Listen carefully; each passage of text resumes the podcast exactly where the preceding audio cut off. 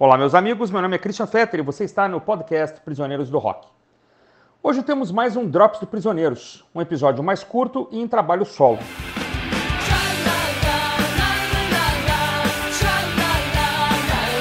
Prisioneiros do Rock.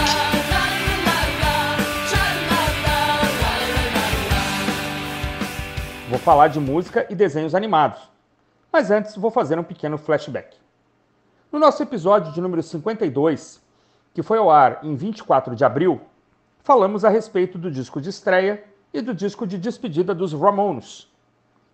Após esse episódio, recebi a seguinte pergunta: Em que disco de estúdio dos Ramones está a versão punk da música do Homem-Aranha?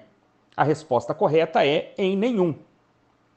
Se você está preparado para encarar um certo gasto, a música aparece no lançamento de 2005, Weird Tales of the Ramones, um superbox com três CDs, contendo 85 músicas, e um DVD com uma série de curiosidades, tais como entrevistas e videoclipes, além de uma história em quadrinhos, um par de óculos 3D e um cartão postal personalizado.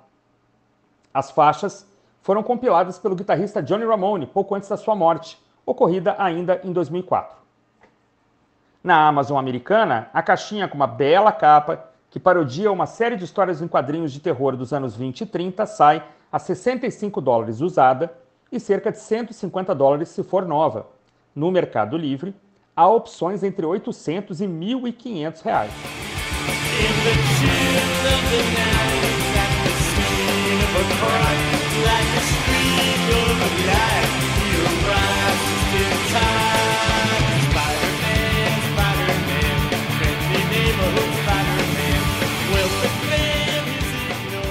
Uma outra possibilidade, bem mais em conta, seria adquirir o disco Saturday Morning Cartoons Greatest Hits. Lançado em 1995 e produzido por Ralph Sally, cujo currículo inclui trabalhos com Chip Trick, Aerosmith, Stone Temple Pilots e até Paul McCartney, o disco é uma delícia de ser ouvido e traz 19, digamos, releituras roqueiras de músicas que embalaram desenhos animados dos anos 60 e 70 Alguns desenhos passaram aqui no Brasil, tais como Scooby-Doo, Josie e as Gatinhas, Speed Racer, Jetsons, Flintstones e Popeye. Outros são ilustres desconhecidos para nós, o que não atrapalha em nada o resultado final. As bandas, por sua vez, podem ser divididas em três categorias: veteranos da cena alternativa, bandas que estavam tendo certa visibilidade na época e ilustres desconhecidos, ou chamemos de bandas relativamente novas, mas que não chegaram a tocar por aqui ou eu, pelo menos, não cheguei a escutá-las, sendo que muitas de fato eu não conheço direito até hoje. No primeiro grupo, veteranos, temos, por exemplo, os já citados Ramones e a excelente Spider-Man, os Butthole Surfers tocando o tema do seriado Underdog, lançado no Brasil como O Vira-Lata, e ainda os Violent Femmes com a impagável Hip Hop Orc AA, extraída do desenho dos Jetsons. Hip -hop, orc,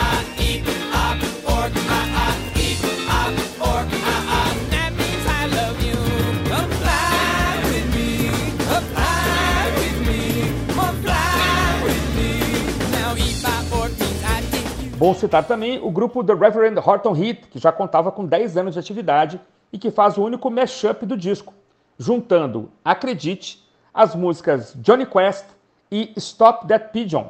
Esse último, o tema do desenho Dick Vigarista, Muttley e suas máquinas voadoras. Quem cresceu nos anos 70 e 80 vai se lembrar de ambos. Na categoria grupos que estavam em evidência na época, podemos citar o Collective Soul, reinventando a abertura do desenho Bugaluz, que passou no Brasil entre 1970 e 71. O grupo australiano Frenzy, que havia feito um enorme sucesso em 94, com a sua versão acústica de Bizarre Love Triangle, do New Order. Eles aparecem com uma não menos bucólica Let the Sunshine In, música que aparece em um episódio dos Flintstones. Também o grupo de metal alternativo Helmet comparece tocando o tema Gigantor, um mangá japonês, na verdade, que depois foi adaptado para a TV americana. Aqui provavelmente temos um momento mais pesado do disco.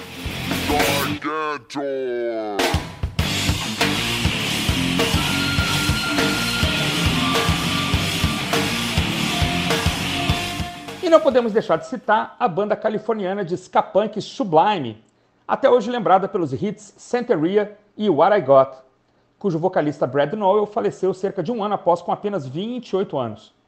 Eles se apropriam do tema do divertidíssimo desenho Hong Kong Fu e criam uma música nova, excelente.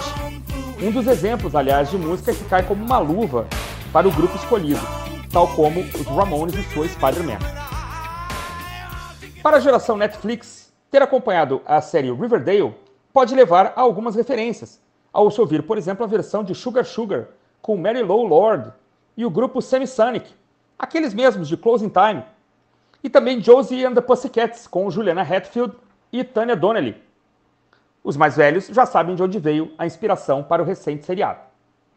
Minha gravação preferida, mesmo anos depois, continua sendo o tema dos Banana Splits, The Tralala Song, tocado pela cantora Liz Fair, com o grupo, para mim um ilustre desconhecido, Material Issue. A música é impagável e eu, quando criança, adorava ver os psicodélicos episódios do fictício grupo de rock Banana Splits, formado por quatro animais de pelúcia com cara de malucos que dirigiam carros, andavam de patinho, moravam numa casa toda colorida e. Bom, não adianta nem eu tentar explicar. Quem quiser que corra atrás, quem se lembrou, pode se solidarizar.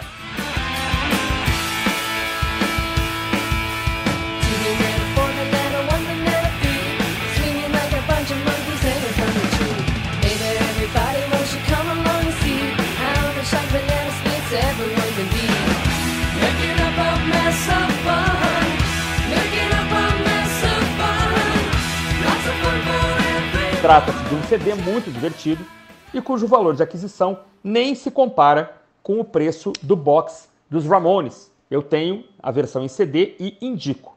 Aliás, até onde eu sei, nem o box dos Ramones e nem esse disco estão disponíveis no Spotify. É, eu pesquisei, achei o, o box, é, o que seria o box dos Ramones, mas na verdade a pessoa que montou, me parece, pegou faixas de vários discos e montou é, o box. Além do mais, o Netflix não tem o DVD. E o Saturday Morning é, Greatest Hits, é, Cartoon Greatest Hits, né? É, aparece no Spotify, tem a capa, mas na verdade o que está lá são os temas originais de desenhos animados e vários temas que inclusive não constam desse disco. Então é, você não encontra isso no Spotify. Tá bem? Fica a dica. Bom, fico por aqui. Siga o Prisioneiros do Rock no Instagram e fique de olho nos novos episódios que vão ao ar todo sábado. E também no Drops que pode aparecer a qualquer momento. Tchau! Sugar.